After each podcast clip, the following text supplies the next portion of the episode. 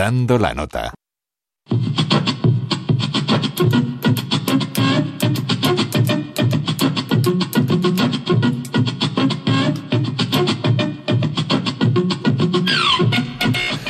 Desde luego que Japón es la cuna de instrumentos musicales a cada cual más estrafalario y estrambótico.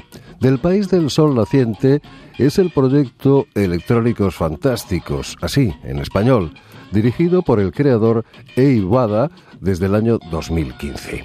Un proyecto colectivo en el que se hacen revivir aparatos eléctricos que han terminado su función y que ya no se utilizan, convirtiéndolos en nuevos instrumentos electrónicos.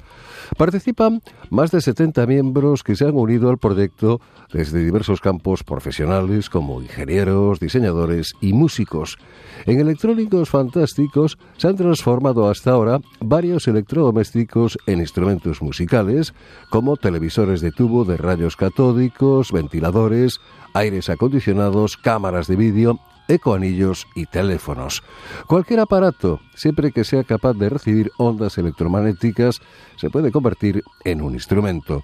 Los viejos aparatos son modificados con circuitos, escáneres, fotorreceptores o moduladores, lo que permite controlar las frecuencias emitidas por tubos de rayos catódicos o la velocidad de giro de las aspas de un ventilador y convertir esas señales en sonido con la ayuda de pedales y amplificadores.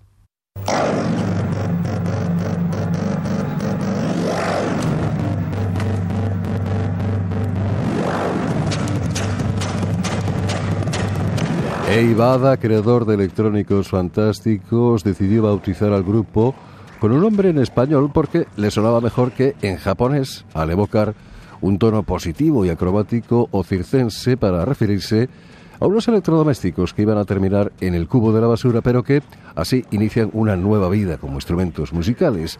Nikos Orkeslab es uno de los equipos de colaboración con orquesta y laboratorio en el proyecto Electrónicos Fantásticos. Ha participado en Nikos Orkeslab personas muy diversas, desde estudiantes de primaria hasta personas de 70 años de edad. Tocan, dicen, punk electromagnético con viejos ventiladores y televisores convertidos en guitarras, bajos y percusión. Entre 70 y 80 personas pertenecen al colectivo hoy en día, que además de Tokio, cuenta con bases de actividades en otras ciudades niponas como Kioto, Hitachi y Nagoya, y que organiza talleres en línea dirigidos a otros países en idiomas como el inglés y el castellano, y en el marco de su proyecto Laboratorio Orquesta Global.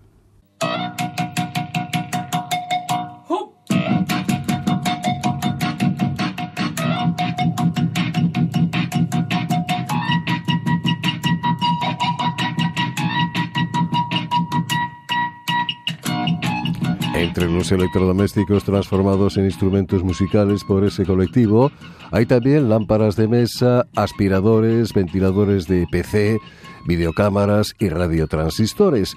Se trata de aparatos fabricados hasta los años 90 por marcas eh, japonesas como pueden ser Toshiba, Sony o Panasonic, que fueron protagonistas del rápido crecimiento económico del Japón de posguerra y que convirtieron al país en el referente mundial de la electrónica de consumo hasta que, progresivamente, fueron desbancados por la tecnología digital y la irrupción de competidores asiáticos.